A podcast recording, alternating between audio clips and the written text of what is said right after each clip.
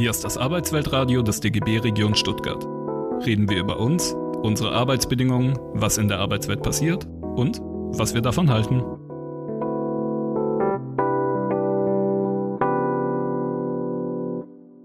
Einen schönen guten Abend Ihnen allen und herzlich willkommen.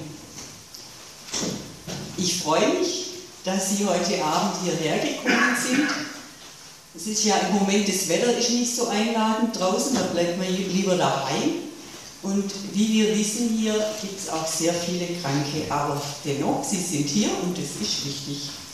Ganz besonders begrüßen möchte ich natürlich unsere Podiumsgäste äh, zur Diskussion. Ähm, David Warneck, Margot Stumm sind schon da.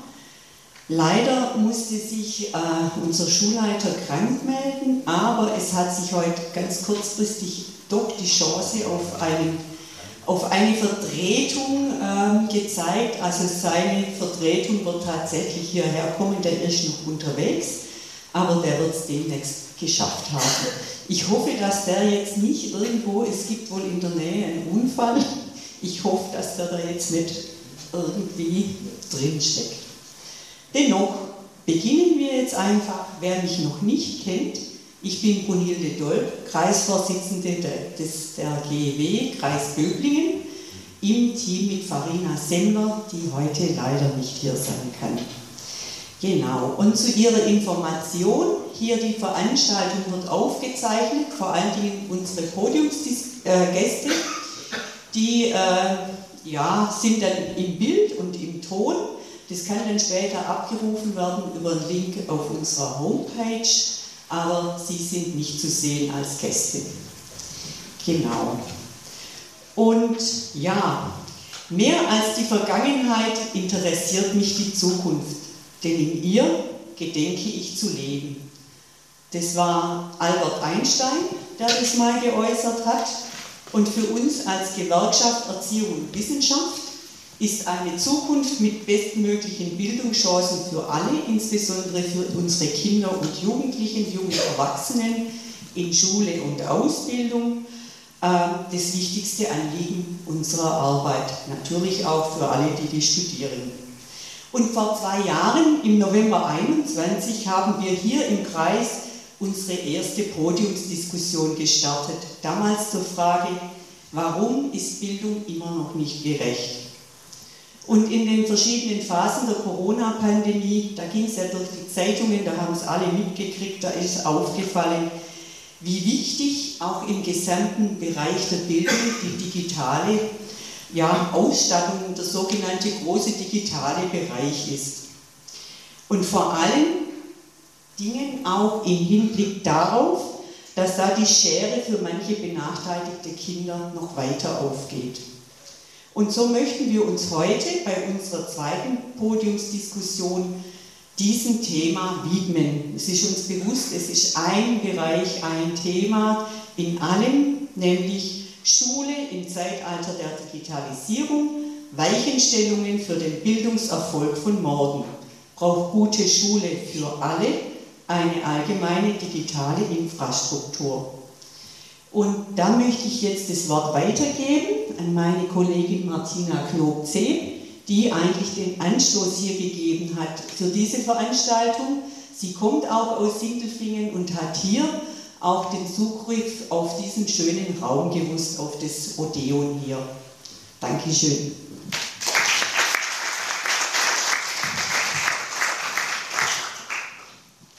Ja, danke, Bruni. Dann sage ich hoffentlich kurz was zu meiner Motivation. Wir wissen ja um den Zustand vieler Infrastrukturen hier, viele Bereiche, die, an denen gearbeitet werden muss. Ich sage einfach nur Gesundheit und Wohnen und so weiter. Aber ich bin jetzt zwar im Ruhestand, nur habe ich keine Ruhe, wenn ich an den Zustand der Schulen denke. Das treibt mich einfach fürchterlich um. Ja, der Zustand Schulen, das sind einmal natürlich ganz wichtig die Lehrkräfte. Auf der anderen Seite sehen wir aber auch, dass ähm, unser ganzes Leben inzwischen berührt wird von, von Digi vom Digitalen. Ich weiß keine Berufe mehr, die nicht dass in dessen, deren Kontext nicht auch Digitalität vorkommt. Und jetzt ist eben die Frage, wie gehen wir damit um? Wie bringen wir das in den Bereich Bildung? Ja, die Schulen sind komplett unterschiedlich aufgestellt. Also ich kann das manchmal nicht fassen. Da gibt es WLAN-freie Schulen und Schulen, die wunderbar ausgestattet sind, in denen das ganze Kollegium mitzieht. Wir haben heute, das sage ich auch kurz, du hast es ja schon gesagt, der Schulleiter ist leider erkrankt und ganz kurzfristig heute Morgen äh, haben wir noch eine Zusage bekommen, dass von der Gemeinschaftsschule Jettingen berichtet wird, wie da das Digitale eingebracht wird, umgesetzt wird und aber drumherum auch das ganz normal althergebrachte Schulleben äh, ja, toll aufgesetzt wird. Da kann ich auch die Internetseite, die Homepage empfehlen, die habe ich mir genau angeschaut und wir werden da sicher am konkreten Beispiel nachher hören. Äh, der Philipp Lohmüller, der kommt, war heute unterwegs, ist da, da hinten sitzt da, kommt bitte dann nach vorne. Ähm, der war heute noch unterwegs auf dem Ausflug und toll, dass wir jetzt da diese Gäste haben.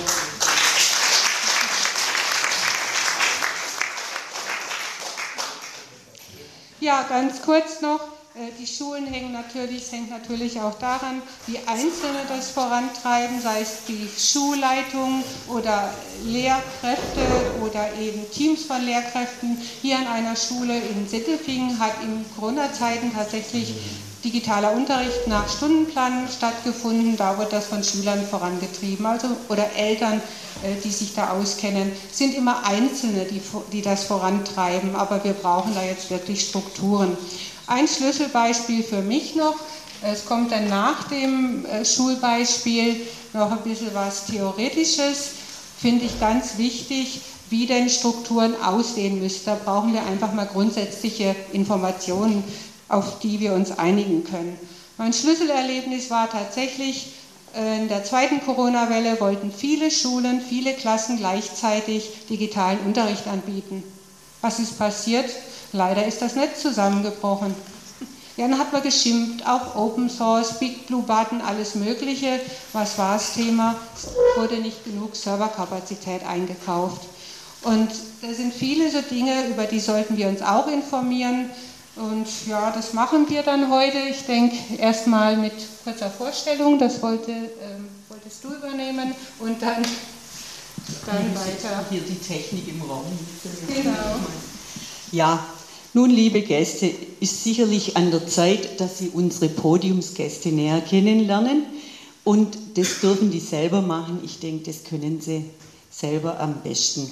Genau, Sie haben schon mitgekriegt, wir haben jetzt tatsächlich hier auch jemand als Vertretung einer Schule sitzen, ähm, der uns dann nachher was über die Schule erzählt. Ich denke jetzt mal zu den Gästen selber. Margit, darf ich dich bitten? Ja, guten Abend zusammen von meiner Seite. Äh, vielen Dank für die Einladung. Ich bin gerne von der Ostalb hierher gekommen. Äh, Sie kennen meinen Namen, ich bin Margit Stump, äh, bin Ingenieurin, bin nach einer Zeit in der Elektronikentwicklung in den Schuldienst gegangen. Seit 91 begleite ich die Digitalisierung in meiner Schule, das ist eine berufliche Schule, die Technische Schule Heidenheim, bin aber parallel auch immer politisch aktiv gewesen, erst im Gemeinderat, dann im Kreistag, dann in der letzten Legislatur im Bundestag, bin jetzt wieder an der Schule, mache da Netzwerkadministration wie früher auch äh, bin immer noch Fraktionssprecherin im Gemeinde, äh, im Kreistag, Entschuldigung, und äh, bin aber auch noch bundespolitisch aktiv in der BAG Bildung innerhalb der Partei. Außerdem habe ich auch ganz früh Lehrerinnen-Fortbildung gemacht, schon um die Jahrtausendwende. Ich gehöre zu den ersten Multimedia-BeraterInnen und Netzwerkberaterinnen äh, im Land Baden-Württemberg, weil die beruflichen Schulen Digitalisierung genau so lange betreiben, wie es die in unserer Gesellschaft gibt. Ähm, deswegen kann ich da auch äh, aus der Praxis berichten. Es war auch der Grund, dass ich im Digitalpakt Schule, der war ja ganz aktuell, als ich in den Bundestag gekommen bin, 2017, vor allem Wert darauf gelegt habe, dass Administration bezahlt wird. Wenn nämlich ein Netz nicht läuft, dann nützt auch die beste Ausstattung nichts. Aber wir werden nachher noch darüber reden. Darf ich gar nicht weiterreden, aber jetzt müssen wir vorsichtig, das geht hinten rum. Ja, guten Abend. Mein Name ist Philipp Lochmüller. Ich bin von der Gemeinschaftsschule in Jettingen. Ich bin dort als Konrektor. Ich habe angefangen im Schulsystem 2008, davor im Referendariat, da war ich an einer Hauptschule, 2008 an einer Werkrealschule. Jetzt bin ich Konrektor einer Gemeinschaftsschule und erst heute Nachmittag habe ich zum Kollege gesagt, wenn es so weitergeht, sind wir bald Oberstudienräte im Gymnasium. Also diese Entwicklung, die man da durchmacht, ist relativ ähm, vielschichtig. Ähm, ich selber bin ähm, in der GEW hier in, in äh, Böblingen im Personalrat und äh, in der Landespersonengruppe noch für die Schulleitungen mit dabei, äh, in, also in der GEW aktiv. Ähm, ja, mit, mit, Digitalisierung ist es für uns als Schule im Prinzip so, dass wir relativ früh ähm, gemerkt haben, auch das hat Martina vorher schon angesprochen, als es spätestens mit Corona darum ging, wie kann Unterricht stattfinden. Wir waren relativ gut aufgestellt, haben uns von Anfang an eigene Serverkapazitäten ähm, angekauft, sodass wir dann recht schnell ähm, auch mit dem Online-Unterricht starten konnten. Also das sind solche Dinge, wo wir als Schule relativ früh ähm, aus eigenem Interesse natürlich auch heraus abgeleitet angefangen haben, Digitalisierung an der Schule umzusetzen. Und ähm, ja, das, das, hat jetzt dazu geführt, dass wir jetzt auch als digitale Schule mehrfach ausgezeichnet wurden, auch am vergangenen Freitag wieder die äh, Bezeichnung digitale Schule für die nächsten drei Jahre erworben haben. Und da sind wir schon auch ein bisschen stolz drauf das müssen wir sagen. Und ähm, ja, die Umsetzung im Unterricht ist ganz unterschiedlich. Da kommen wir aber, glaube ich, nachher noch dazu. Ja, David Warneck. Ähm, ich bin stellvertretender Landesvorsitzender der GEW Baden-Württemberg, bin auch im Hauptpersonalrat für den Bereich der Grundhauptwerk Realschulen, Realschulen, Gemeinschaftsschulen und der sonderpädagogischen Bildungs- und Beratungszentren. Ähm, habe bin gelernter Grund- und Hauptschullehrer, bin gerade aber, meine Stammschule ist eine Gemeinschaftsschule. Ähm, ich habe schon als Lehrkraft viel versucht, mich mit, ähm, dem, mit digitalen Medien auseinanderzusetzen und ähm, in der GEW ähm, dieses Thema auch vorangetrieben. 2017 haben wir den Arbeitskreis Digitalisierung im Bildungswesen gegründet also noch vor Corona, um dort eine Positionsbestimmung, eine gewerkschaftliche Positionsbestimmung voranzutreiben, ähm, was ich sehr wichtig finde, wie wir uns als Gewerkschaft, als Bildungsgewerkschaft zu dem Thema Digitalisierung ähm, eben verhalten, haben dann einen Antrag auch formuliert, der auch auf dem Gewerkschaftstag der BundesGEW verabschiedet wurde und der so Leitplanken darstellt und ähm, Corona hat dann gezeigt, wie wichtig es ist, ähm, sich mit dem Thema auseinanderzusetzen, aber auch die Post-Corona-Zeit ähm, macht es umso deutlicher, dass es eben auch ähm, wichtig ist, als Interessensvertretung für die Lehrkräfte klare Positionen zum Bereich Digitalisierung zu entwickeln.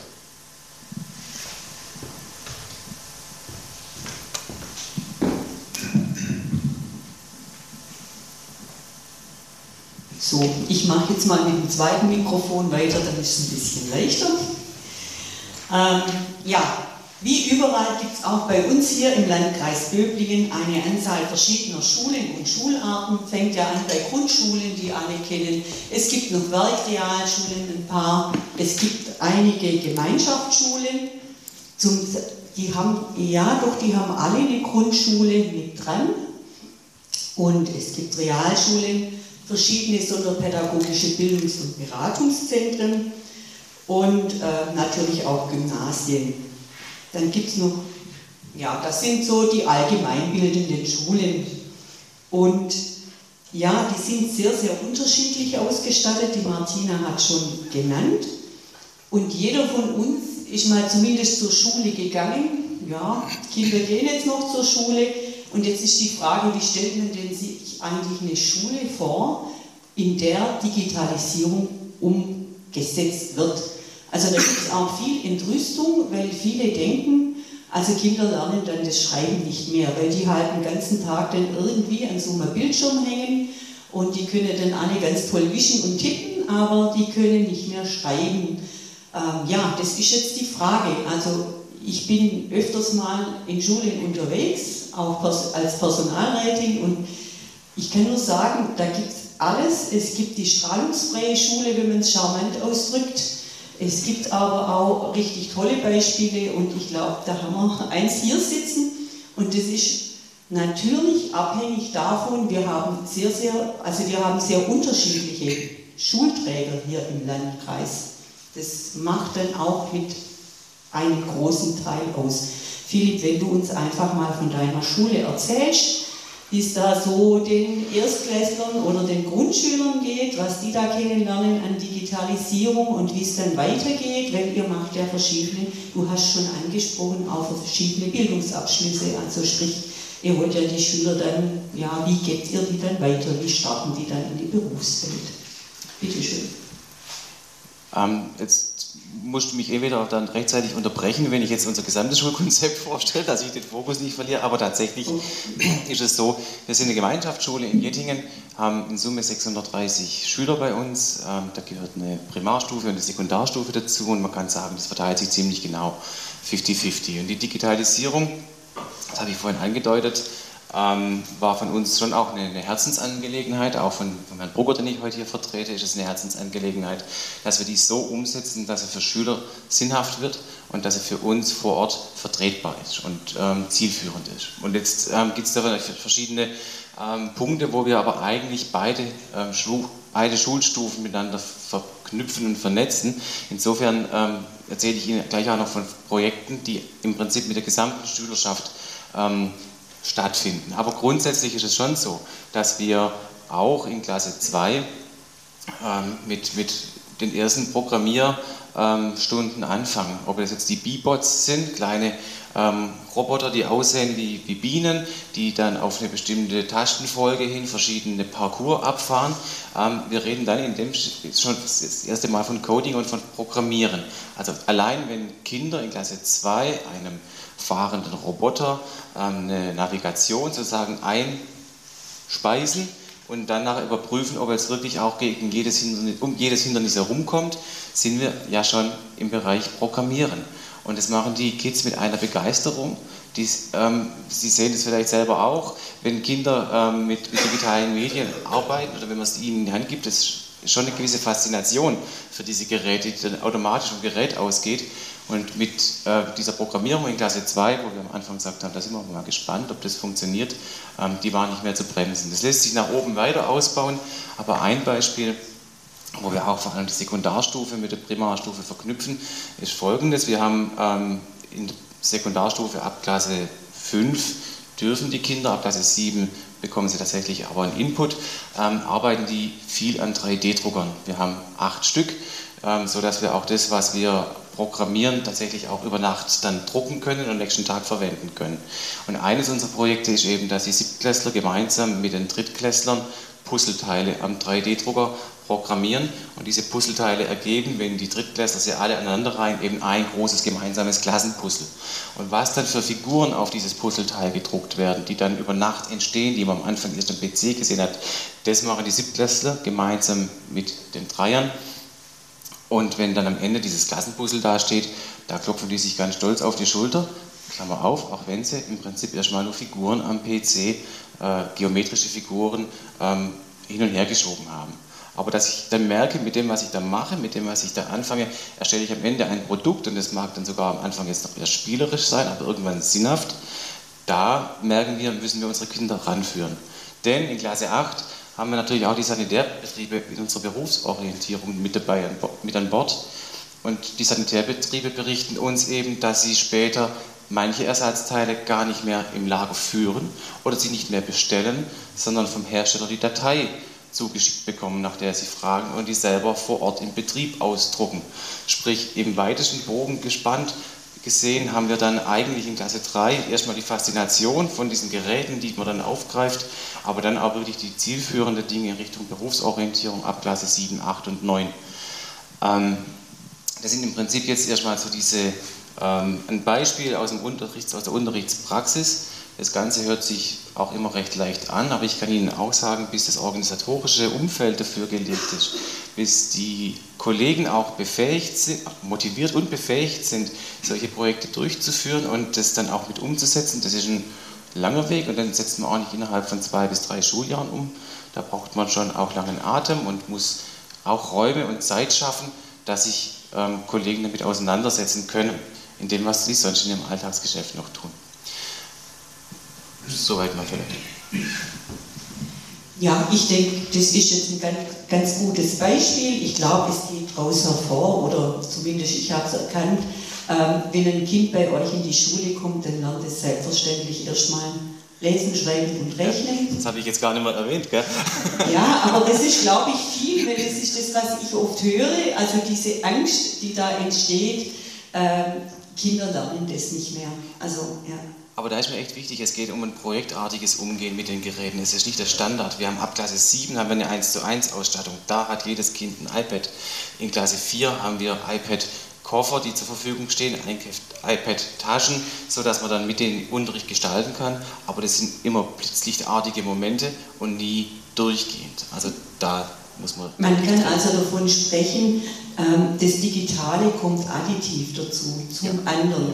Es ja. ist dann vielleicht mal die Tafel durchs Whiteboard ersetzt Vielleicht auch noch ein Kreideteil dran, wie bei mir an der Schule? Nein, also wir haben keine Kreide mehr bei uns an der Schule. Das ist tatsächlich so. Wir sind im Prinzip saniert seit einem halben Jahr komplett von Klasse 1 bis 10. Und der Wunsch der Kolleginnen und Kollegen war aber auch, ich möchte die Kreidetafel nicht mehr. Ich brauche schon eine Möglichkeit, situativ zu reagieren auf Unterricht und nicht sofort immer äh, nur über Medien. Aber tatsächlich ähm, gibt es bei uns halt die ein bisschen auf iPads äh, eingestiegen und die Kollegen haben ihre Dienstgeräte, mit denen sie dann auch alle einheitlich an jeder Tafel, ob Klasse 1 oder Klasse 10, ähm, das so verwenden können, wie sie es brauchen. Kreide haben wir nicht mehr, aber wir haben eine Tafel und die können wir aber interaktiv nutzen. Genau, ja. Also sprich, das normale Programm findet auch noch statt. Gut, vielen Dank. Ich denke, das genügt hier. Ähm, genau, weil jetzt soll es ja auch weitergehen, Martina. Das ist dann jetzt wieder dein Part. Ja. Genau. Also ich glaube, hier sieht man schon, dass wir einen großen Informationsbedarf haben, wie das überhaupt ablaufen könnte, wie es aufgesetzt werden sollte, die Digitalisierung Schulen. Und dazu wollen wir grundlegende Informationen auch geben, am besten eben von den Fachmenschen, die damit schon so lange äh, sich befassen. Da möchte ich dir jetzt, Margit, das Mikrofon übergeben. Da gibt es ein Grundsatzreferat und äh, ich hoffe, dass wir dann alle so ein bisschen auf einen ähnlichen Stand von Informationen kommen und dann so weitergearbeitet werden kann. Also ich, ich hänge im Alltag nicht immer so am Handy wie heute, aber nehme den Ton doppelt auf und deswegen schleppe ich das mit. Ich mag es nämlich auch nicht immer digital. So. Ähm, wir haben gerade ein Beispiel gehört, wo es hingehen kann. Es gibt aber auch andere Beispiele. Wer heute Deutschlandfunk gehört hat, hat mitgekriegt, in Schweden geht man von der Digitalisierung in den Grundschulen wieder zurück. Also die Schweden haben heute in den Grundschulen keine Stifte mehr, keine Blöcke mehr, keine Bücher mehr, alles nur noch digital. Und die neue Ministerin, eine sehr konservative Ministerin, möchte ich dazu sagen, um das politische Spektrum auch zu nennen, die sagt, wir gehen wieder zurück zu den Büchern, weil die Kinder nicht mehr ordentlich lesen, schreiben und rechnen lernen. So, also da hat das Pendel praktisch übergeschlagen. Das ist oft so in der Pädagogik. Ich weiß noch, Frontalunterricht wurde total verteufelt ähm, in den 90er Jahren. Inzwischen hat man erkannt, also Frontalunterricht hat auch seine guten Seiten. Aber damit man überhaupt diese Diskussion führen kann, muss die Schule erstmal über digitale Medien verfügen und die Pädagoginnen und Pädagogen müssen damit ihre Erfahrungen sammeln. Und dann kann man über Methodik und Didaktik und die pädagogische Sinnhaftigkeit diskutieren. Aber in einer Welt, in der wir so digital sind, die Digitalisierung geht nicht mehr weg, müssen wir unsere Kinder auch schon äh, vor der Schule in den Bildungseinrichtungen darauf vorbereiten, mit der Digitalisierung umzugehen. Wenn Sie wie ich so viel Zeit im Zug verbracht haben, sehen Sie, wie Zweijährige mit dem Tablet stillgestellt äh, werden. Und man möchte den Eltern zurufen, wisst ihr was, ihr da euren Kindern verbrecht. Und deswegen muss man auch schon äh, in den Kitas Kinder mit Digitalisierung vertraut machen, und zwar auf einer kindgerechten Ebene und nicht mit dem Tablet und äh, Stillstellen. Wenn man dann die Digitalisierung äh, genauer ansieht, dann gibt es viele Studien, die sagen, äh, so, jetzt es gibt viele Studien, die, ja, äh, die, die sagen, Digitalisierung hilft, den Wohlstand zu sichern und die Gesellschaften haben einen größeren Grundwohlstand, wenn sie sich mit Digitalisierung auseinandersetzen. Also es geht um gesellschaftliche Teilhabe, das haben wir auch in der Pandemie gesehen. Es geht auch äh, um die Gleichwertigkeit von Lebensverhältnissen, zum Beispiel im ländlichen Raum. Denken Sie an Bildungsangebote, aber auch an das Thema äh, Telemedizin. Wir haben heute eine Konzentration im Gesundheitswesen, das heißt, für spezialmedizinische Anwendungen werden die Wege wieder weiter werden. Da kann man über Telemedizin viel ausgleichen, gerade für Menschen, die im ländlichen Raum leben. Da komme ich übrigens auch her. Wenn Sie sehen, wie die Diskussion im Homeoffice heute geführt wird, brauchen wir in den Unternehmen tatsächlich noch so viel Büroflächen? Äh, ist es nicht genauso effizient im Homeoffice zu arbeiten? Diese Diskussion wird geführt, aber dazu muss ich ja erstmal die Möglichkeit haben, überhaupt im Homeoffice arbeiten zu können. Bei äh, vielen Berufen geht es nicht. Wir als Lehrkräfte sind davon auch betroffen weil der persönliche Kontakt sehr wichtig ist, aber in vielen Berufen ist es eben möglich. Und wenn wir heute über die Überlastung unserer Verkehrsinfrastruktur reden und über äh, Mieten in den, in den Ballungsräumen, dann ist das eben auch äh, davon abhängig, ob ich digitalisiert bin, ob ich in dieser Art und Weise am Erwerbsleben teilnehmen kann. Und deshalb haben wir als Grüne lange auch diskutiert, immer wieder. Die, das Leitbild muss sein, äh, was ist gesellschaftlich sinnvoll und was ist technisch möglich. Also die Pädagogik folgt der Technik oder die Technik folgt der Pädagogik. Um es aufs, Schule, um's aufs Schulische umzusetzen, da ist es vollkommen klar. Äh, Pädagogik muss das Maß aller Dinge sein und die Technik muss dem dann folgen, aber dafür muss sie zur Verfügung stehen. Und dann geht es auch darum, wie stelle ich die Kinder für unsere Informationsgesellschaft auf und erkennen sie unsere politische Landschaft, wie Fake News äh, über uns hereinbrechen, noch viel mehr über unsere Kinder, wie autoritäre Staaten versuchen, Wahlergebnisse zu beeinflussen, indem sie diesen Undercover-Medienkrieg führen. Ähm, und da Kommunikation inzwischen grenzenlos ist, ist es ganz wichtig, Menschen zu befähigen, dass sie Behauptung, Meinung und Tatsache unterscheiden können. Und zwar schon ganz früh. Und ohne Digitalisierung werden wir diese Möglichkeit nicht haben. Deswegen gibt es viele Aufgaben in der Politik im Bildungsbereich, nämlich die Anpassung von Bildungsplänen und das heißt eben auch, Bildungspläne mal zu entrümpeln, ja, weil Kinder sind auch nicht endlos belastbar und Lehrkräfte im Übrigen auch nicht. Dann natürlich die digitale Infrastruktur dafür bereitzustellen. Der Kinder- und Medienschutz muss, äh, Kinder- und Jugendmedienschutz muss reformiert werden. Da gab es jetzt Schritte, aber da müssen weitere Schritte folgen, weil inzwischen ja immer noch die Denke ist, digitale Welten, analoge Welten unterliegen äh, verschiedenen Gesetzmäßigkeiten. Nein, das ist nicht so. Das Recht muss auch im digitalen Raum gelten und natürlich Aus- und Weiterbildung äh, stärken und die Ressourcen auch für inklusive Lerngruppen zur Verfügung stellen. Und inklusiv, da reden wir nicht nur von Menschen mit Behinderungen. Ich bin gerade in vier Integrationsklassen beschäftigt. Also das heißt Integration bei uns geht es vor allem um unbegleitete, geflüchtete oder auch begleitete Jugendliche aus dem Ausland. Also wenn Sie dann Klassen haben mit 18 jungen Leuten aus 14 unterschiedlichen Ländern mit 10 unterschiedlichen Muttersprachen, da wissen Sie dann digitale Hilfsmittel zur Verständigung schon sehr zu schätzen. Ähm, aber es gilt natürlich äh, dasselbe für Menschen mit Behinderungen. Und dann habe ich gesagt, grundlegend dafür ist die Mittel für die Infrastruktur zur Verfügung äh, zu stellen. Und das war mir jetzt wichtig, Ihnen diese Folie zu zeigen. Bis 2022 waren die Bildungsausgaben in Deutschland unter 5% des Bruttoinlandsprodukts und damit weit unter dem Durchschnitt der OECD-Staaten. Als Bildungsrepublik hat man sich mal auf die Fahnen geschrieben, 7% des Bruttoinlandsprodukts für Bildung und da meine schulische Bildung auszugeben. Wir sind immer noch meilenweit davon entfernt.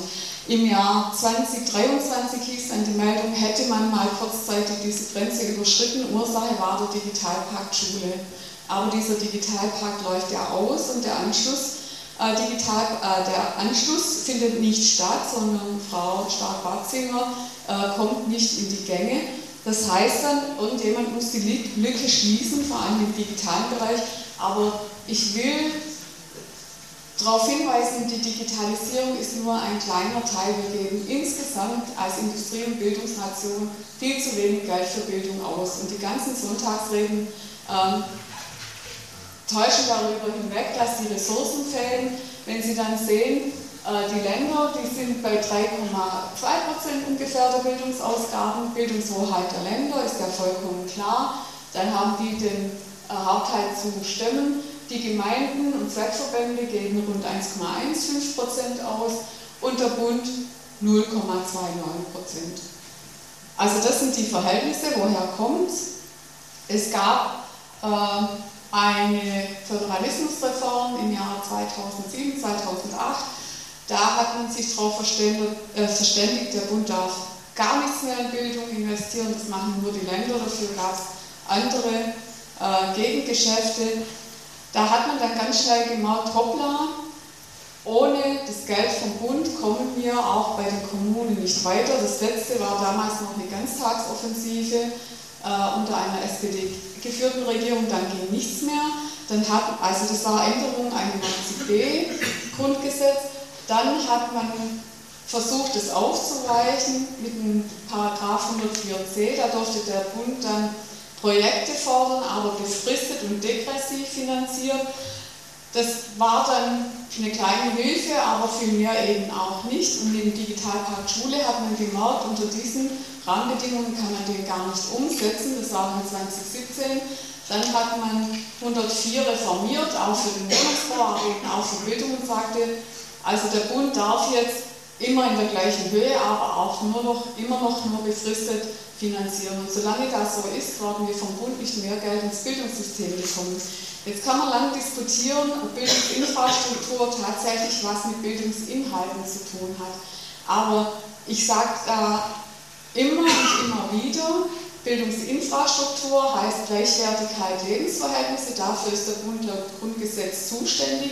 Und deswegen wird es ohne eine Grundgesetzänderung, entweder in 104c oder in 91b, nie genug Geld für Bildungsinfrastruktur geben.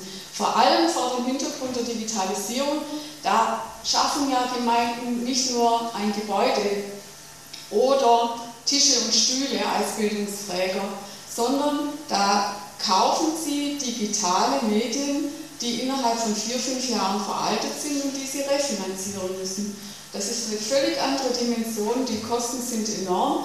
Und jetzt denken Sie an Ihre Kommune, egal ob Landkreis oder Gemeinde, mit welchen Herausforderungen die äh, gerade zu kämpfen haben, was sie finanziell zu stemmen haben. Wir diskutieren gerade ständig, äh, können wir noch das Klinikum bei uns im Landkreis halten von der kommunalen Seite aus. Da fließen Millionen jedes Jahr in diese Daseinsvorsorge, in diese Art der Daseinsvorsorge. Dazu äh, kommen andere Pflichtaufgaben, da kommt das berufliche äh, Bildungswesen dazu, da kommt auch die Unterbringung Geflüchteter dazu, die wir als humanitäre Aufgabe sehen und verstehen müssen.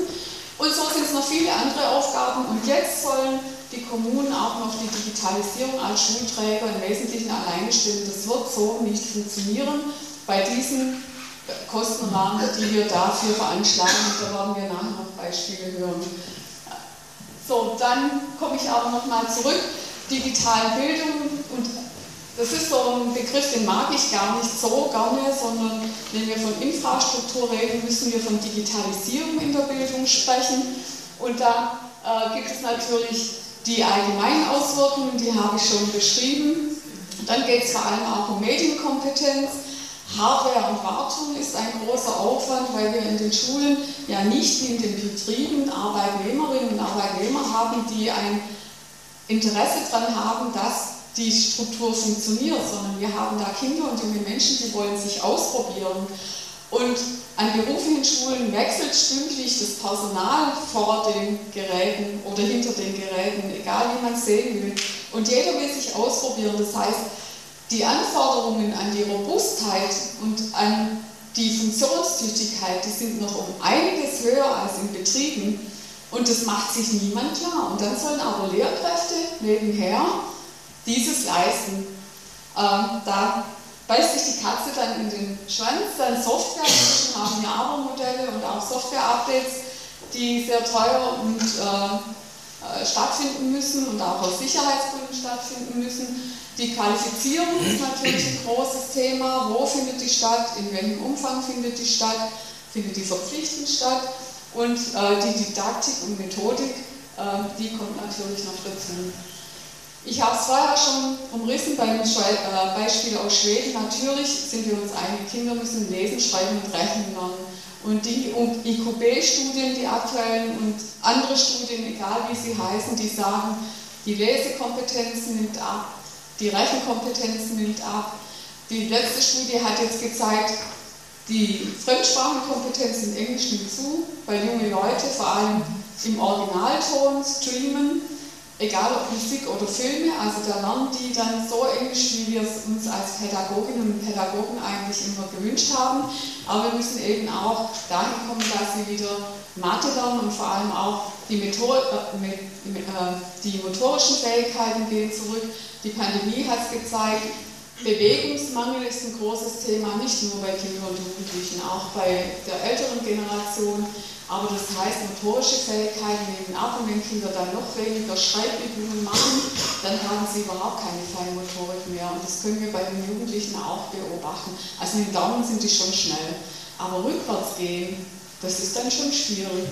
Ja, also, so, ja, äh, man lacht drüber, aber äh, solche motorischen Fähigkeiten sind immer noch bei den Feinmechanikern ein ganz großes Thema. Natürlich, das Handwerk ist darauf angewiesen, also auch das gehört zu unserem Lebensalltag dazu. Aber es kommen nämlich äh, es kommen natürlich andere Fähigkeiten dazu in unserer modernen und vernetzten Welt, nämlich diese Teamfähigkeit, auch kommunizieren im Team, Konflikte bewältigen. Wir wollen die Freude am Lernen wecken und da haben wir ja gerade ein gutes Beispiel gehört und eben auch die Medienkompetenz äh, ist ein ganz wichtiges Thema. Und deswegen müssen wir die Schülerinnen und Schüler in ihrem Alltag abholen. Und das heißt, sie sollen die Medien auch effektiv und effizient nutzen. Das heißt, die Anwendung ist ein großes Thema. Dann aber auch selber Medieninhalte produzieren und zu sehen, was steckt dahinter und auch um reflektieren zu können, wer welche Medien zu welchem Zweck produziert und natürlich dann auch Logik lernen. Früher hat man das nur in der Mathematik gemacht, heute macht man Logik vor allem auch beim Programmieren und das sind wichtige Fähigkeiten, die auch für die Lebenstüchtigkeit enorm von Bedeutung sind. Und deswegen braucht jede Schule eine digitale Infrastruktur. Und da weiß man eigentlich, was die Basics sind. Also ich als Ingenieurin habe dafür auch immer gekämpft, dass man nicht mal einen großen Medienentwicklungsplan braucht für den ersten Schritt, sondern dass einfach eine Grundausstattung in die Schulen kommt. Das heißt, eine funktionierende Internetanbindung, das ist natürlich wichtig, sonst kann man nicht extern äh, kommunizieren, aber auch dann die entsprechenden Medien, die dazugehören, äh, für jede Lehrkraft vor allem. Und dann muss man entscheiden, was man den Kindern in die Hand gibt, aber da kann man Standards formulieren. Dann gehört das Organisatorische dazu, wer kümmert sich darum, und äh, wer wartet das Ganze? Wer äh, sorgt für die entsprechenden Updates und ähnliche Dinge? Und dann natürlich das Pädagogische. Wie findet Lehrerfortbildung statt? Wie findet der Austausch statt? Wie setzt man methodische und didaktische Standards? Sehr wichtig. Und deswegen ist diese zügige Basisdigitalisierung aller Schulen das Allerwichtigste, damit alle anderen Ziele umgesetzt werden können, damit sich Lehrkräfte damit auseinandersetzen können. Dann die dauerhafte Finanzierung, vor allem äh, das IT-Personal sind. Das können nicht Lehrkräfte machen, Administration auf Dauer, sondern das müssen Fachkräfte machen. Wenn Sie eine pädagogische Ader haben, ist es gut. Es muss auch jemand vor Ort sein, der die Bedarfe der Schulen und der Schülerinnen und Schüler auch kennt. Aber es ist vor allem eine technische Seite, die sehr anspruchsvoll ist. Das habe ich erwähnt. Und mit Digitalisierung findet in den Unternehmen ein ein Wandel der Unternehmenskultur statt. Und natürlich findet der auch in den Schulen statt. Deswegen brauchen Schulen auch eine Schulentwicklungsbegleitung.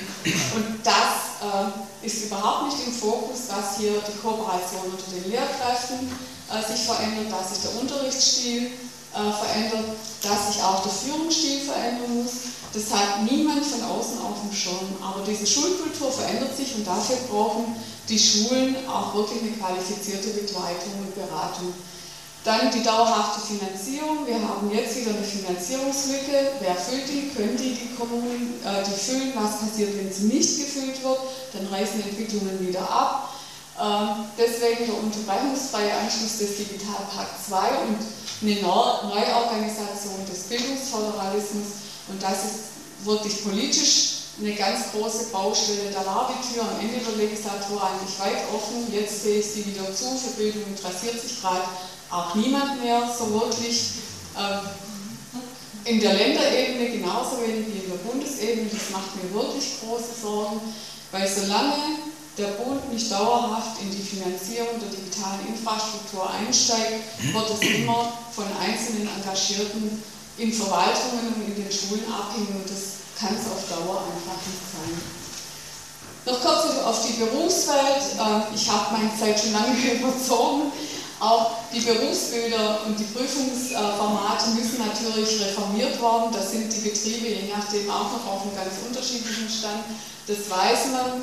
Die berufliche Handlungskompetenz muss das Maß der Dinge sein und da gehört Digitalisierung inzwischen in allen Berufsfeldern dazu. Ich kenne keinen Beruf mehr, der nicht von Digitalisierung ähm, berührt ist und natürlich müssen die entsprechenden Ressourcen in den beruflichen Schulen, aber natürlich auch bei den Kammern und anderen Fortbildungseinrichtungen vorhanden sein, damit es im Berufsleben funktioniert. So, das war jetzt so der schnelle Ritt durch viele Inhalte, die da politisch zu beackern sind. Vielen Dank.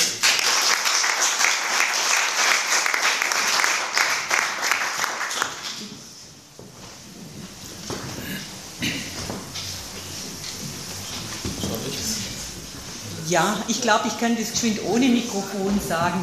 Ähm, für mich wäre hier eigentlich auch die Frage gewesen, wir haben jetzt ganz viel gehört. So grundsätzlich, David, was denkst du? Ich habe es vorhin angesprochen und ich weiß aus deiner Berufstätigkeit und aus deinem Alltag, du kennst ja auch unsere verschiedenen Schularten und Schulen. Da ist für mich immer die Frage, brauchen die tatsächlich alle dasselbe Geld? Quasi, wenn man jetzt mal vom Geldgeber ausgeht? Oder ähm, kann man da sagen, es ist jetzt einfach mal so Laienfrage, ähm, nee, da muss man schon unterschiedlich drauf gucken. Ja, ich bin mir sicher, man muss unterschiedlich drauf schauen. Eine kleine Grundschule braucht ähm, eine andere Ausstattung wie ein großes Berufsschulzentrum, das steht außer Frage. Ähm, und vielleicht braucht die GMS in der Sekundarstufe eben die 3D-Drucker aber, und, und VR-Brillen oder was auch immer, aber es braucht die Grundschule vielleicht noch nicht in dem Umfang. Aber ähm, auch wenn es darum geht, wie Lehrkräfte beispielsweise ausgestattet sind, geht es, glaube ich, schon darum, dass das Land, der Bund, die Kommunen, wer auch immer, den Anspruch hat, einen Standard zu setzen. Also das ist das Minimum und das brauchen alle und darüber hinaus muss man natürlich schauen, wie die ähm, Anforderungen an eine Schule sind, aber das ähm, glaube ich schon, aber dafür drückt man sich bislang, Standards in der Digitalisierung zu setzen. So. Darf gleich weitermachen? Das ist das, was mit der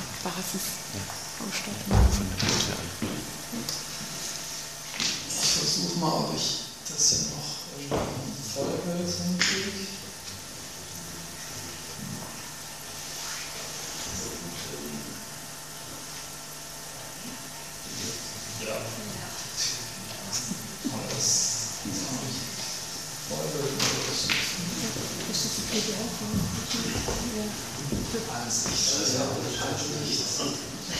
Präsentation kriege. Das ist doch die PDF, oder? Ja, ist eine PDF. Ja.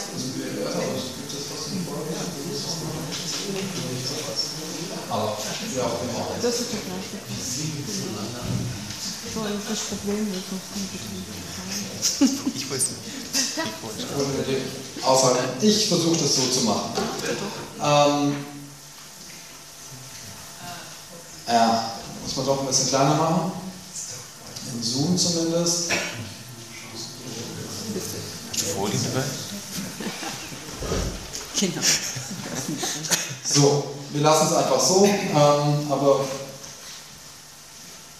warum auch immer. Ähm,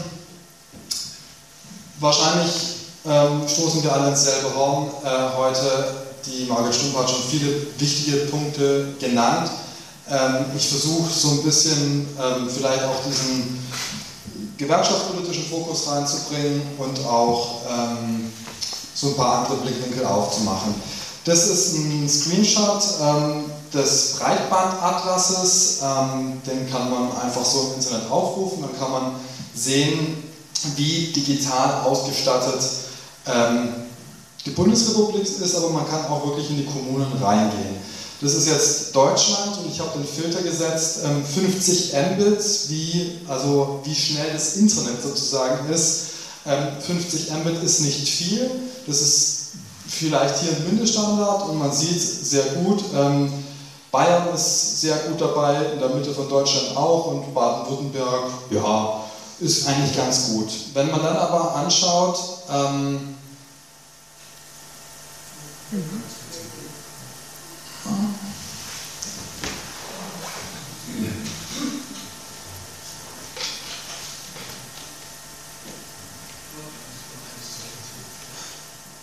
wie das mit 400 Mbit aussieht, ähm, dann sieht man, ist Baden-Württemberg schon abgehängt.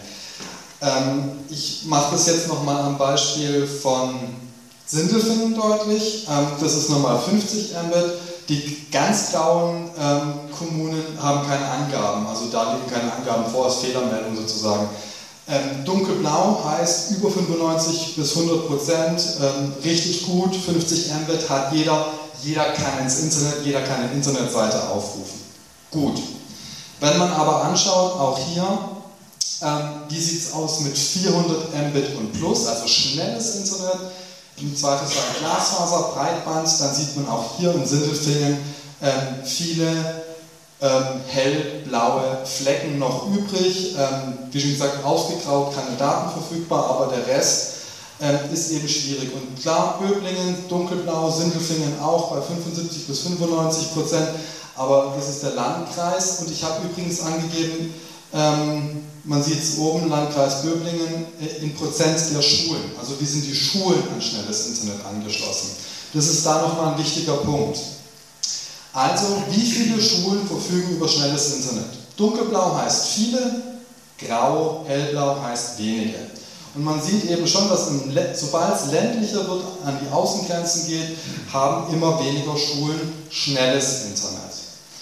Das ist ein Problem.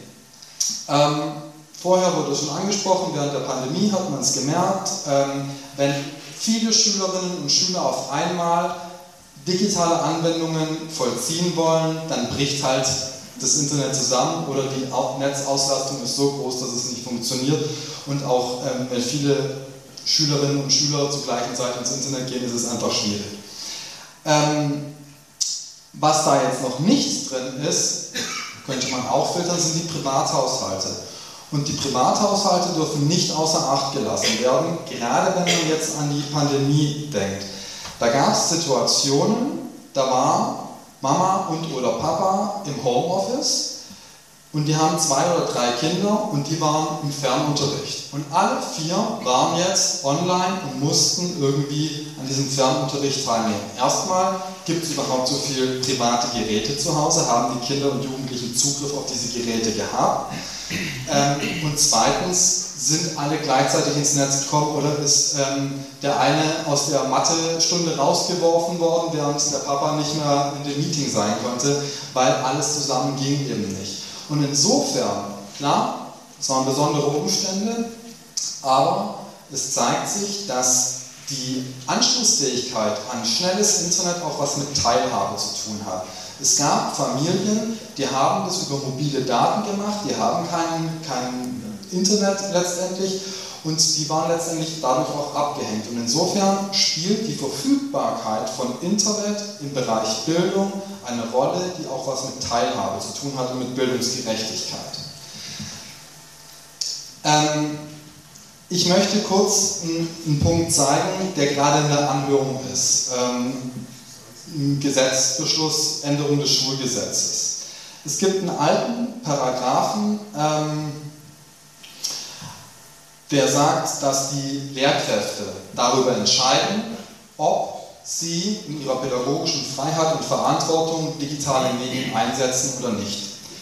Neu geregelt ist jetzt, dass da drin steht, sie setzen im Rahmen der vorhandenen Ausstattung der Schule zur Erfüllung des Erziehungs- und Bildungsauftrags auch informationstechnisch gestützte Systeme ein.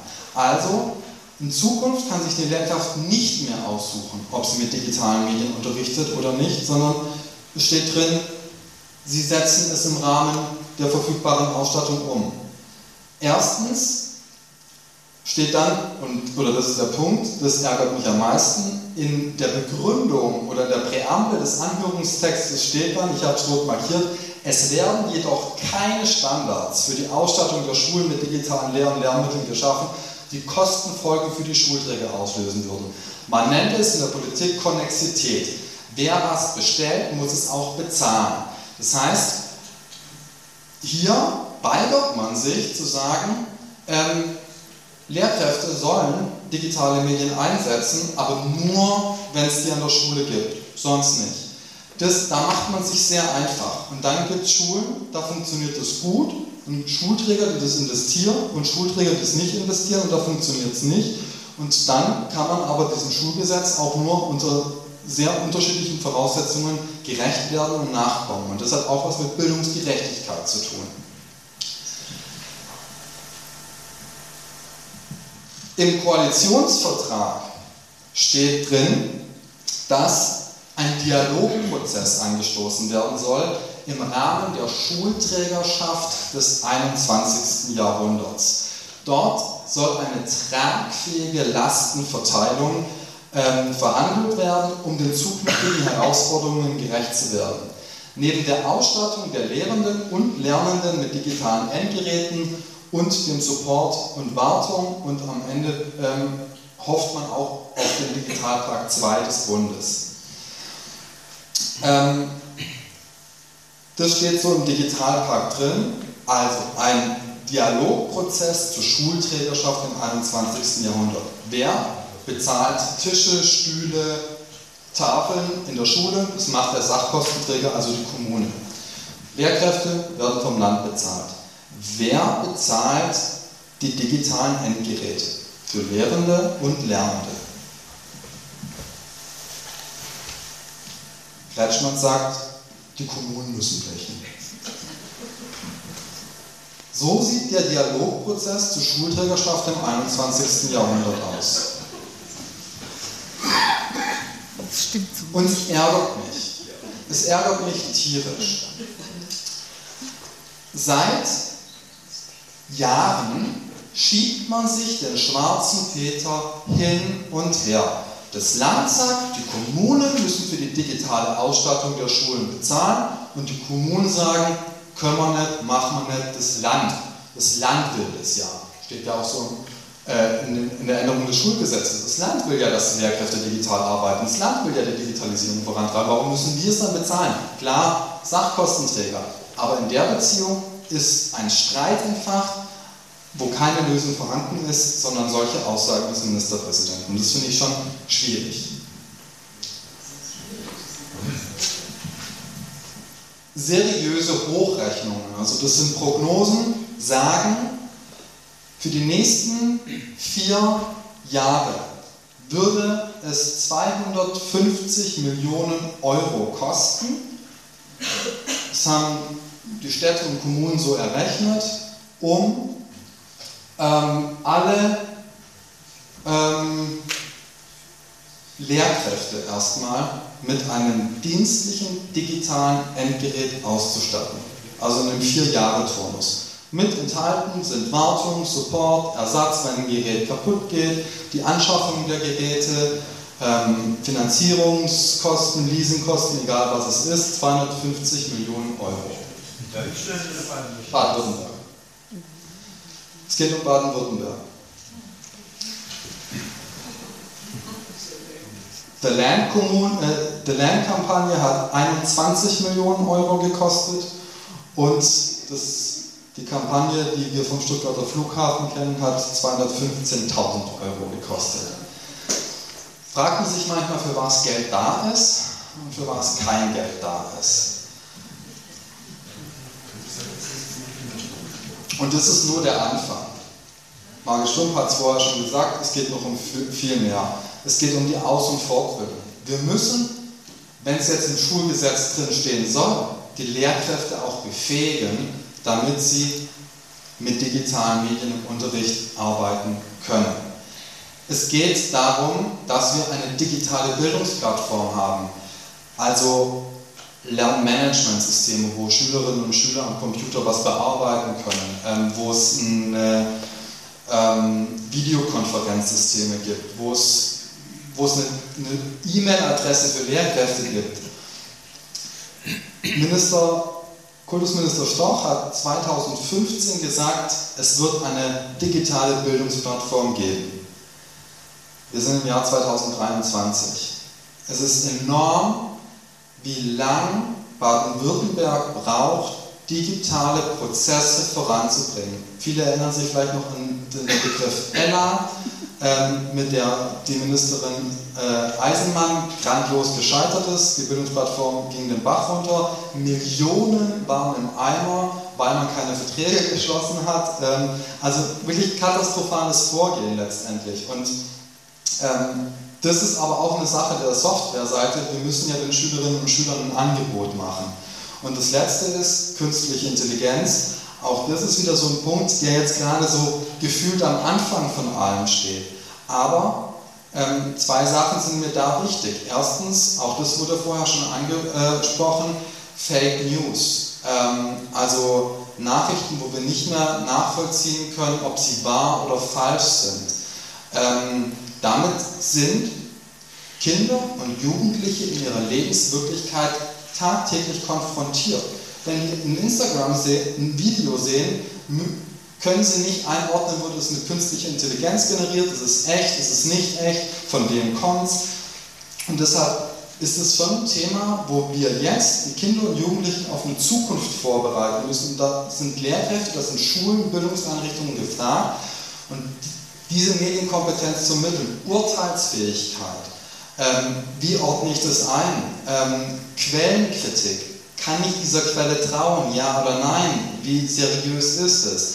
All das müssen wir den Kindern und Jugendlichen beibringen, weil am Ende ist es Ziel, dass wir die Kinder und Jugendlichen zu mündigen Bürgerinnen und Bürger machen in einer zunehmend von der Digitalität geprägten Welt.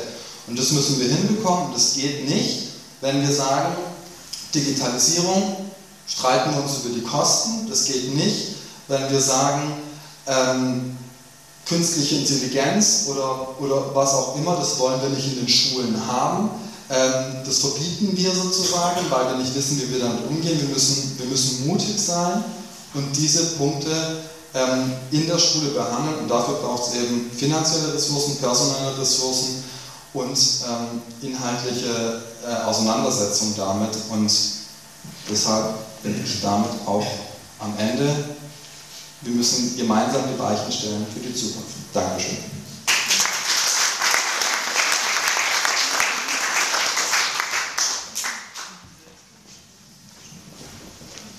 Ja, im Prinzip ist einmal die Information wirklich gut gekommen, finde ich. All die Dinge, die mich umtreiben, mit dem Beispiel am Anfang, Ich finde, da müssen wir wirklich gemeinsam aufbrechen, äh, Konzepte wirklich überlegen, diskutieren und umsetzen. Also ich finde, es steht einfach an, es treibt mich im Ruhestand unruhig um. Ich habe jetzt eine, ähm, eine Folie noch mitgebracht, das ist ein Auszug aus einem Sachstandsbericht, der wurde im Landtag gegeben, im äh, Ausschuss, im Jugend- und Bildungsausschuss, einfach nochmal, um die Zahlen deutlich zu machen. Sie werden jetzt hier mit vielen Informationen ähm, beglückt, die müssen auch bearbeitet sein. Aber das zeigt nochmal, was dieser Landkreis nur für die Landkreisschulen ausgeben muss als Anschlussfinanzierung. Größer. Noch größer. Ja, das ist ein bisschen schwierig. Das haben wir nicht gedacht. Wir brauchen die Mitte. Also ich kann zusammenfassen, dass der Landkreis, der ja hier die Berufsschulen praktisch unterhält und das, was man früher Sonderschulen genannt hat, was jetzt SBBZ heißt, ich glaube eine Schwesternschule gibt es noch, und zwar wird der Landkreis jährlich äh, allein für seine Schulen 4 Millionen knapp brauchen. Das sind 3 Millionen, es müssen neue äh, Geräte angeschafft werden, der Digitalpakt läuft aus. Ich habe mir das alles hier auch aufgeschrieben, das wird so gut gesagt, so kann ich es gar nicht sagen. Aber einfach diese Zahl für den Landkreis, nur für die Landkreisschulen, das heißt noch nicht für die Schulen, die hier in Sindelfingen sind die Gymnasien, die Grundschulen, die Gemeinschaftsschulen, das müssen die Kommunen tragen. Und das ist auch ziemlich teuer, wie ich aus dem Ausschuss, für Bildung und Betreuung weiß. Also da ist es aufgelistet. Noch eine kurze Bemerkung am Rande. In Sindelfingen ist genau dieses Thema im ähm, Amt für Bildung und Betreuung aufgesetzt. Im Landkreis macht das der Eigenbetrieb Gebäudemanagement, ist da zuständig. Der ist genauso zuständig für die Unterbringung von Geflüchteten. Ähm, hat jetzt wieder 300 zu versorgen. Also einfach sieht man da auch, äh, wie schwierig das alles aufgesetzt ist, wie undurchschaubar. Und ich kann nur sagen, wir müssen uns jetzt einigen und nach vorne gucken. Das einfach kurz zu dem Thema. Ich glaube, dann machst du weiter, Bonnie. Ja, zurück zur Schule gehen wir jetzt. Wir wollten ja auch ein bisschen diskutieren, weil ich bin selber auch noch Lehrerin mit ein paar Stunden an einem sonderpädagogischen Bildungs- und Beratungszentrum. Wir sind nicht schlecht bedient vom Landkreis, das muss ich jetzt mal so sagen. Ich finde es auch begeisternd, was da jetzt so alles in der Schule steht habe im Moment in meinem Unterricht nicht so viel damit zu tun, aber ja, ich komme jetzt einfach mal zu unseren Podiumsgäste, spiele das ein bisschen. Ich bin eine ganz einfache Lehrerin und jetzt stehe ich da mitten in dieser tollen digitalen Landschaft. Eine Grandi ein grandioses Whiteboard, schön, ganz toll. Ähm, wer sagt mir jetzt, also was das alles kann? Ja, so ein bisschen Funktion kenne ich jetzt, aber so viel Zeit habe ich ja auch nicht, weil ich muss ja noch Elterngespräche führen. Nächstes Problem, unsere Eltern wohnen im Landkreis. Eltern arbeiten, Eltern haben auch nicht immer viel Zeit. Ähm, ja, ich brauche dringende Elterngespräche, das ist alles so furchtbar schwierig. Die würden mich gern sehen, ich würde die gern sehen, aber eigentlich, bis wir da einen Vororttermin machen, ja, können wir denn da nicht so eine Konferenz machen über WhatsApp? Nein, geht nicht, darf ich nicht als Lehrerin. Äh, ist für mich das nächste Problem. Dienstgerät. Ja, unsere Schule war vorbildhaft, die hat abgefragt, wir sind ja, zwischen 70 und 80 Kolleginnen und wollten alle ein Dienstgerät, also hat sich keine geweigert, was ja eigentlich toll ist, denn es geht ja um Datenschutz. So, ich habe nicht mehr so viele Stunden in der Schule und habe gesagt, mich könnt ihr ans Ende setzen. Ich habe bis heute kein Dienstgerät, nicht weil meine Schulleitung nicht fleißig wäre, sondern irgendwann waren die Gelder vom Schulträger weg. Es waren nicht alle Lehrer ausgestattet. Der Schulträger sagt, für Lehrer sind wir nicht zuständig, wir sind für die Schule zuständig. Ihr seid Lehrer, ihr seid die Beschäftigten des Landes. Das Land sagt, du hast vorher so schön gesagt, die Kommunen sollen blechen. So, ich bin die Lehrerin, was mache ich jetzt mit den Eltern? Also fahre ich da wieder mit meinem eigenen Auto oder so und dann, ja, dann bin ich wieder in der Schule. Wer zeigt mir das alles? Einfach so nebenher im Alltag, das kann ich mir nicht aus dem Ärmel schütteln, ich soll es ähm, einsetzen, muss es ja einsetzen und ja, Medieneinsatz soll ja auch stimmen. Wie viel soll ich meine Schüler jetzt hier zeigen? Was ist angemessen? Wer zahlt es? Wer sorgt für mich als Lehrerin? Wer gibt mir diese Fortbildungen? Da hätte ich jetzt einfach mal gern antworten. Mein Schulleiter hat sie mir noch nicht geben können. Vielleicht schafft ihr das. Da bin ich ja raus. also äh, wir werden hier das Ei des Kolumbus nicht finden, aber äh, natürlich ist vollkommen klar, man braucht Kooperationszeiten. Wir haben an der Schule feste Kooperationszeiten, Mittwochnachmittag. Schule an beruflichen Schulen war immer schon ein Ganztagsbetrieb und da finden natürlich auch schulinterne Fortbildungen statt. Das heißt, jemand hat sich kundig gemacht, ähm, wie das Whiteboard funktioniert und zeigt dann den Kolleginnen und Kollegen, wie es dann geht. Also man, man ist Multiplikator und das ist fest eingerechnet. Wir wissen aber auch, inzwischen gibt es Neuerhebungen, Lehrkräfte arbeiten 43 Stunden in der Woche. Früher hieß es mal 41 Stunden in der Woche, inzwischen sind es 43 und zwar mit der Regelurlaubszeit von sechs Wochen. Ja, mein Mann, der in der Industrie geblieben ist, hat seit seines Berufslebens 35 Stunden Woche gearbeitet. Ähm, da sieht man einfach die Unterschiede, was ist gefordert und da sind wir dann ganz schnell im politischen Bereich. Wie attraktiv ist der Beruf der Lehrerin und des Lehrers unter diesen Umständen? Wie Lehrerarbeitszeit geregelt werden muss, ist ein Politikum. Inzwischen gilt die Zeiterfassung für alle Berufe, nur nicht für Lehrkräfte. Also ich habe äh, angefangen in der Elektronikentwicklung mit einer Stechuhr und wenn mein Chef mal gelästert hat, warum ich äh, so früh gehe, da habe ich ihm dann nachweisen können, ich bin um dreiviertel sieben da gewesen, er kommt erst um halb neun. Ähm, das hat er dann große Augen gemacht. Wenn ich heute meinem Schulleiter sage, dass ich immer vor ihm da bin und immer nach ihm gehe, dann habe ich hm, mit einem üblen Kommentar zu rechnen. Ich kann es ihm ja auch nicht nachweisen. So. Und also wir, wir bewegen uns da in Sphären, die eigentlich nichts mit Digitalisierung zu tun haben, sondern mit dem Thema, wie man sich grundlegend fortbildet. Und noch einen historischen Rückblick. Diese Schulträgerschaft, die wird gerade verhandelt, das findet tatsächlich statt, aber die Kommunen wollen auch noch in anderer Hinsicht Geld vom Land.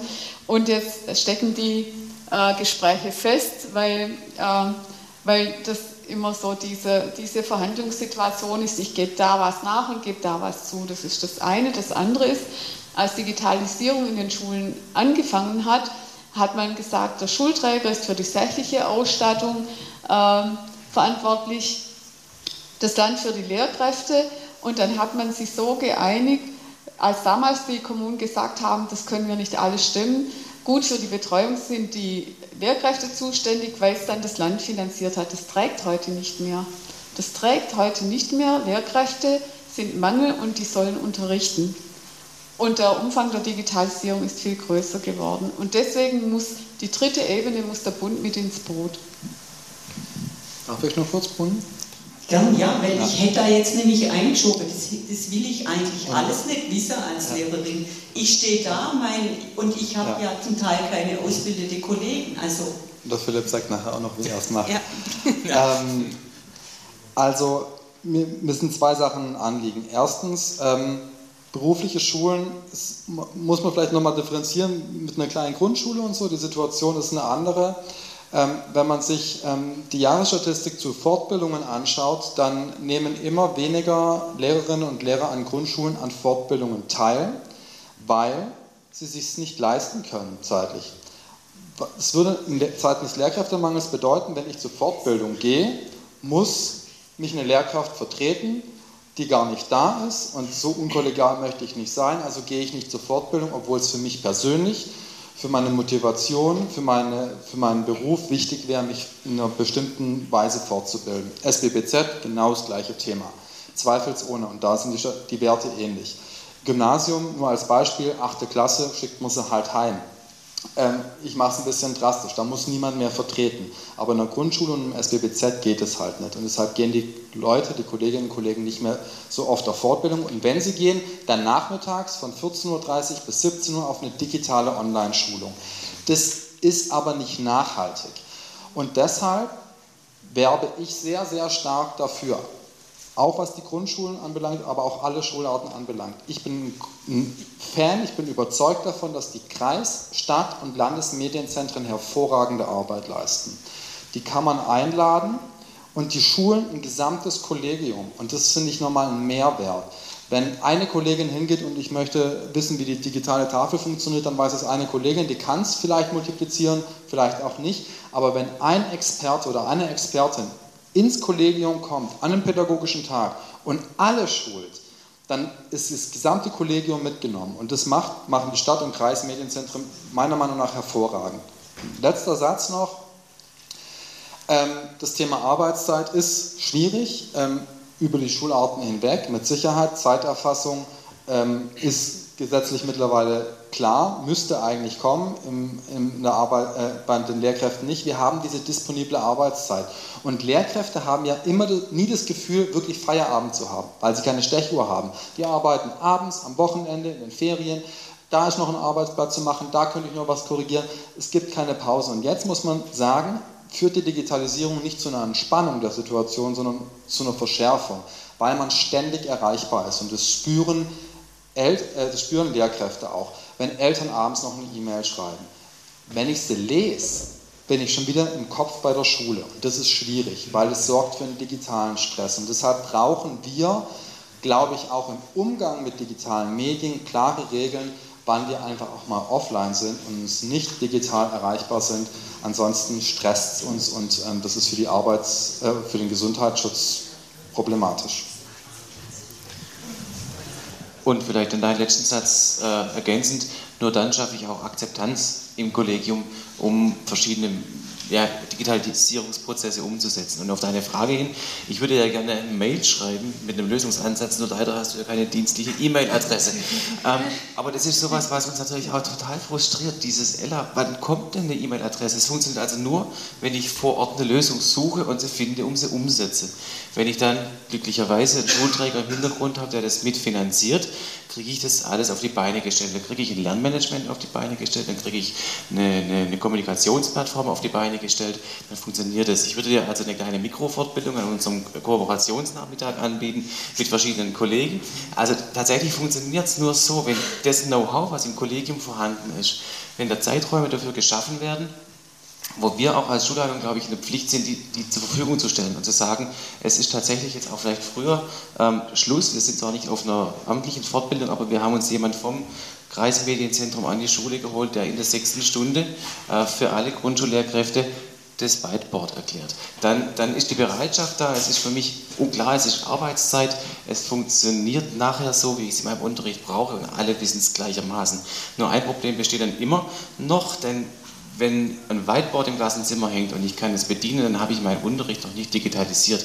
Weil wenn ich Arbeitsblätter abfotografiere und sie über AirDrop an alle Schüler verteile und es waren schlechte Arbeitsblätter, dann habe ich schlecht digitalisierte Arbeitsblätter, die ich an Schüler ausgebe. Das heißt, es ist dann immer noch die Frage, und dann geht es eigentlich, glaube ich, noch so ein bisschen mehr an das Eingemachte. Ja, dann sind wir das eine bei der sachlichen Ausstattung, aber das andere ist schon noch, wie wie kriege ich meine Schüler tatsächlich mit, digital, mit Problemen konfrontiert, sodass sie digitale Medien verwenden, um diese zu lösen. Und das ist nachher eigentlich so dieser didaktische Aspekt, der vorher auch angesprochen war in der Präsentation, der uns immer noch vor ganz krasse Herausforderungen stellt, neben dieser technischen Anwendung von dem, was wir bei uns zur Verfügung haben. Also irgendwo da drin die Lösung vor Ort ähm, und die Kommunikation und Multiplikation vor Ort in den Kollegien, das war für uns eine einer der Ansätze, der funktioniert hat, haben wir uns darauf verlassen, dass ein Lernmanagementsystem von außen kommt. Dann war das Moodle, dann war das It's Learning. Moodle war für das Kollegium komplett raus, weil rotes Tuch, Erfahrungswerte im Studium, hat gecrashed, hat nicht funktioniert. Dann haben wir uns bei It's Learning angemeldet, war in der Handhabe schwierig, jetzt sind wir bei einem privaten Anbieter. Also das ist immer das Ergebnis, wenn ich möchte, dass es funktioniert, nehme ich selten, nicht immer, aber selten, die Tools vom Land und gucke mir nach dem, was funktioniert mit der Möglichkeit, es zu finanzieren. Das ist natürlich der Hintergrund bei uns. Vielen Dank euch für die Antwort. Ja, ich muss gestehen, ich bin ganz glücklich an meiner Schule. Ich habe die Kollegen, ähm, aber ich höre ja sehr viel in meinem Alltag und ich habe versucht, das mal zusammenzufassen und ihr habt alles angesprochen, was ich auch als problematisch sehe, nämlich eben dieses, es geht ja nebenher auch um Datenschutz also wie arbeiten Lehrkräfte, wie können sie sich wirklich sicher fühlen? Weil du hast vorhin auch angesprochen, die, was ist ja, was nicht, wo stehen wir? Und die ganz normale Lehrerin, du hast jetzt noch zusammengefasst, oder Lehrer, ähm, da habe ich tatsächlich von Bill Gates was gefunden, das das sehr schön zusammenfasst, bevor wir jetzt vielleicht noch so ganz kurz zur Digitalisierung und was eigentlich tatsächlich noch sein muss von der Politik her ähm, kommen. Technologie ist nur ein Werkzeug, damit Kinder zusammenarbeiten und motiviert werden. Ja, er sagt es jetzt nicht gegendert, ich ja, nenne es so, ist der Lehrer am wichtigsten. Ich glaube, das ist was, wo wir uns hier einig sind. Und jetzt ist tatsächlich die Frage, wie, ja, wie kommen wir da jetzt zu einer guten Lösung, wenn wir der Politik jetzt ein Konzept vorschlagen wollen? A, ähm, was sein muss und B, wie es finanziert wird. Das wäre jetzt noch ein schöner Abschluss diesen Abend. Oder was meinst du, Martina? Genau. Ja, das war jetzt einfach so viel an Informationen. Ich weiß auch nicht, ob noch Gastbeiträge kommen sollen aus dem Publikum, ob noch wer was sagen möchte. Ähm, ich habe eins noch getan, viel natürlich Radio gehört, mich informiert, alles wurde schon gesagt. Eins möchte ich noch zur Kenntnis geben. Es kam am gleichen Tag in den Nachrichten, Baden-Württemberg ist laut einer Studie, äh, Studie ähnlich innovativ wie Kalifornien und zählt damit zu den führenden Regionen der Welt. Es war um 10 Uhr drin, um 12 Uhr drin, der SWR 1 habe ich angefragt, hat es mir geschickt. Dann kam um 13 Uhr, UNICEF fordert höhere Investitionen in die Grundschulbildung, jetzt einfach nur mal Grundschulen. Die Ausgaben für Grundschulen in Deutschland sind im internationalen Vergleich sehr niedrig. Das geht auf einen Bericht von UNICEF geht hervor. Und demnach hat Deutschland im Jahr 2019 nur 0,7 Prozent des Bruttoinlandprodukts in Grundschulbildung investiert. Kaum mehr als das Schlusslicht Rumänien. Ja, und da müssen wir uns wirklich überlegen, ob wir so weitermachen wollen. Deswegen freue ich mich wirklich sehr, dass aus vielen äh, politischen Bereichen heute Menschen da sind. Ich habe das sehr bekannt gemacht. Zum Teil ist leider nicht in der Presse gekommen. Ich habe es auch zu jungen Leuten gegeben. Es ist sicher schwer verdaulich hier die ganzen Informationen. Aber in mein, meiner Meinung nach hängt die Zukunft davon ab, dass wir uns da wirklich zusammenraufen, dass wir Konzepte erstellen. Da möchte ich wirklich die politischen ähm, Akteure ansprechen, Konzepte zu erstellen, sei das von der Regierung, sei das von, der, von den Oppositionsparteien, ähm, diese zu diskutieren, auch im Streit zu diskutieren, aber dann zu einer Einigung zu finden und es bitte zeitnah umzusetzen. Unsere Schulen brauchen das, die Lehrkräfte brauchen das, viele, die hier kommen wollten, sind krank, sind überlastet. Ich hatte mir überlegt, eine Petition in Gang zu setzen. Das ist jetzt nicht gelungen. Ähm, ich habe es als Fazit aufgeschrieben, was wir hier besprochen haben. Wir brauchen eine Anschlussfinanzierung, den Digitalpakt 2. Ich habe mich angemeldet äh, zu einem Bundestagsbesuch bei einer, auch bei einer Berufsschullehrerin, einer Kollegin von dir, Margit. Ich würde das gerne mitnehmen und hoffe, dass hier wirklich wir zusammenfinden zu aktiver Arbeit für dieses Thema. Und da gleich kannst du noch, möchte ich mich einfach nochmal ganz herzlich, zwei Stunden Anfahrt, unglaublich viel Wissen. Äh, der David Warneck kommt zum zweiten Mal. Also ich finde es toll, die Informationen weiterzugeben und dass du so kurzfristig vom Alltag berichtet hast. Ich möchte nochmal auf die Internetseite hinweisen. Wir haben Gutes über das Digitale gehört. Die machen ganz genauso ähm, Rechnen, Schreiben, Lesen, das Bienenhotel, das Tonen, glaube ich, und auf der Homepage steht, was die Schülerin, eine Schülerin gesagt hat. Und unsere Lehrerinnen und Lehrer sind immer für uns da. Und ich glaube, das geht und das, und das geht, das gehört finanziert. Und jetzt habe ich auch zu lange geredet. So mit der Stoppuhr wollen wir es ja nicht machen. Und ich würde eigentlich auch gerne noch, gerade unsere Gäste haben alle Anfahrt aufgenommen, ich würde euch gerne auch noch ein Schlusswort lassen. Ich weiß nicht, wie rum willst du anfangen, David?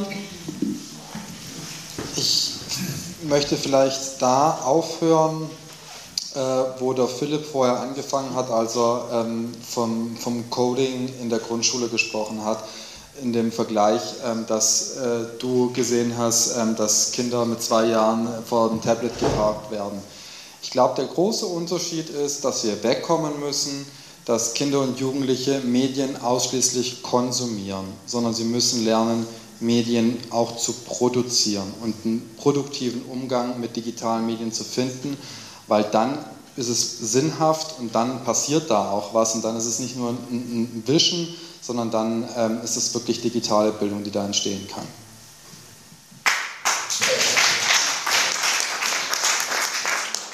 Ich habe es vorhin gesagt, dass ich seit 2008 im Schuldienst bin. Und wenn ich überlege, was in dieser Zeit, in dieser relativ kleinen Spanne eigentlich an digitalem Wandel stattgefunden hat und was davon bisher erst nur Einzug in die Schulen gefunden hat, dann bin ich gespannt und tatsächlich, das meine ich jetzt positiv, aber ich sehe schon, ich sehe es aber auch besorgt, was dann in den nächsten 10 bis 12 Jahren im digitalen Wandel stattfinden wird.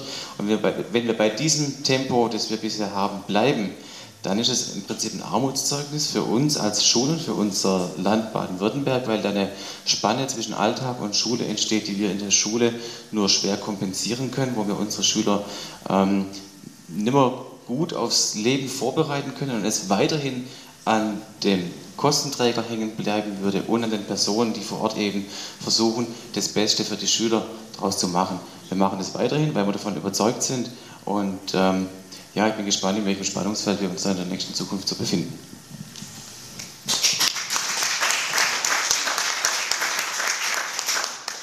Äh, ich wünsche mir, dass Bildung wirklich den Stellenwert bekommt in der Gesellschaft und in der Politik, die sie braucht. Weil die Herausforderungen, die wir in Zukunft haben, die werden wir nur bewältigen können, wenn wir gut gebildete Kinder und Jugendliche haben, die als Erwachsene wissen, was sie tun. So wie wir es gelernt haben und wie wir wissen, was wir tun mit dem Selbstbewusstsein. Wir werden überholt, wenn wir nicht reagieren. KI ist jetzt schon ein riesengroßes Thema. Kaum waren die ersten Chatbots da, hatte ich die ersten entsprechenden Arbeiten von Schülern in der Hand äh, und konnte es ihnen dann aber auch äh, leicht nachweisen. Äh, und deswegen wünsche ich mir diesen Bildungsaufbruch, den wir schon mal in den 70er Jahren hatten, als ein Sondervermögen Bildung in 100, mit äh, 100 Milliarden. Das wäre mir echt lieb. Und da müssen alle politischen Ebenen zusammenarbeiten und mal wirklich ideologiefrei sagen, ja, die Bildungshoheit soll bei den Ländern bleiben. Da gehört sie hin, da ist sie schon richtig. Aber es muss mehr Kooperation stattfinden und der Bund muss eine Basisfinanzierung für Bildungsinfrastruktur leisten, so wie es für Bundesstraßen passiert, wie es für Schienenwege passiert, so muss es eben auch für Bildungsinfrastruktur sein. Also wenn wir die Diskussion mal vom Kopf auf die Füße stellen, dann haben wir nämlich die Voraussetzungen für motivierte Lehrkräfte und auf die kommt es an. Und wir haben die Voraussetzung, sich dann auch wirklich mit diesen gesellschaftlichen Entwicklungen auseinanderzusetzen. Da ist Digitalisierung nur ein Teil, Diversität in unserer Gesellschaft ist ein ganz anderer Teil. Und wenn wir sehen, was von rechts passiert, dann äh, mache ich mir große Sorgen auch, äh, dass wir in vielen gesellschaftlichen Bereichen, was unsere Liberalität, was unsere Toleranz angeht, zurückfallen. Und es hängt dann auch mit diesen medialen Mechanismen zusammen. Und deswegen wünsche ich mir den Mut der Politik, auch da regulatorisch einzugreifen.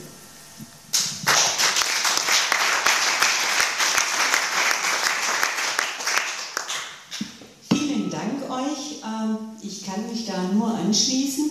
Und ich als Lehrerin an einem SBBZ mit dem Förderschwerpunkt geistige Entwicklung kann beobachten, wie toll digital, diese ganze Digitalität, die, die ganze Ausstattung, wie das zu viel mehr Teilhabe führt.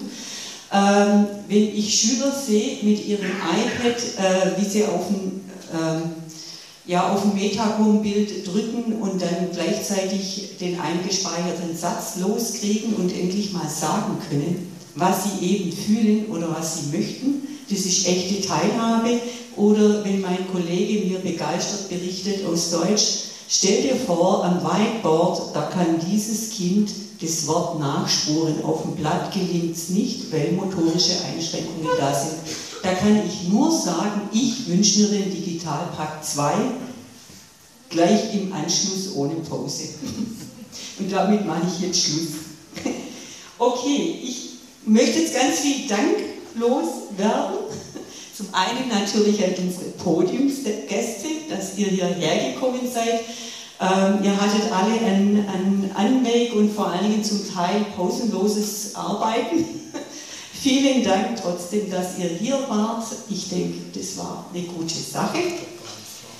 Alle hier im Saal möchte ich danken für Ihr Interesse an diesem Thema, für Ihr Kommen und Georg Patzek äh, vom DGB hier Kreisverband Böblingen. Vielen Dank fürs Kommen und für die Aufnahme, dass wir hinterher einen Link haben und manches nachhören können. Und ja, mein Kollege Uwe, hier vielen Dank, dass du dich um die Technik gekümmert hast.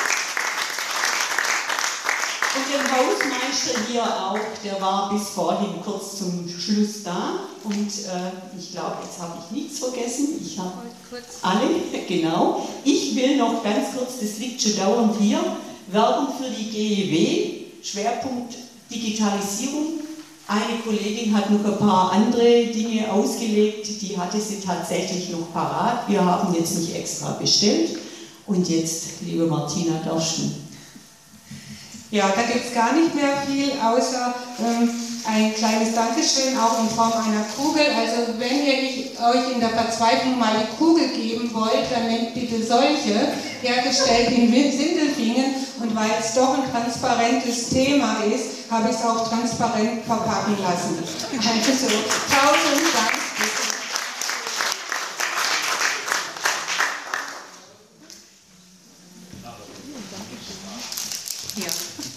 Kugel von Kevin Kugel. Genau.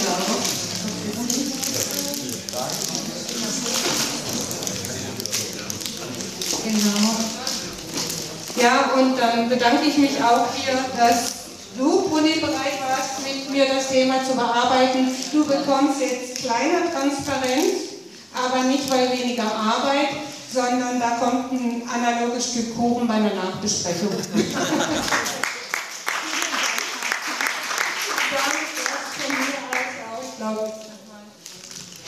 Vielen Dank, liebe Martina. Ähm, ich dachte schon an den Kaffee. Du bist mir jetzt zuvor gekommen. Nein, ich möchte, jetzt, möchte Ihnen jetzt einfach alle einen guten Nachhauseweg wünschen. Vielen Dank fürs Kommen. Vielen Dank meinen Kolleginnen und Kollegen für die Mitarbeit. Vielen Dank hier und ich hoffe, es hat allen Spaß gemacht. Und dann vielleicht in zwei Jahren zur dritten Podiumsdiskussion. Tschüss. Das war das Arbeitsweltradio des DGB Region Stuttgart. Mehr Infos, Videos und alle Folgen findet ihr auf dem YouTube-Kanal. Folgt uns auch auf Instagram, Twitter und Facebook.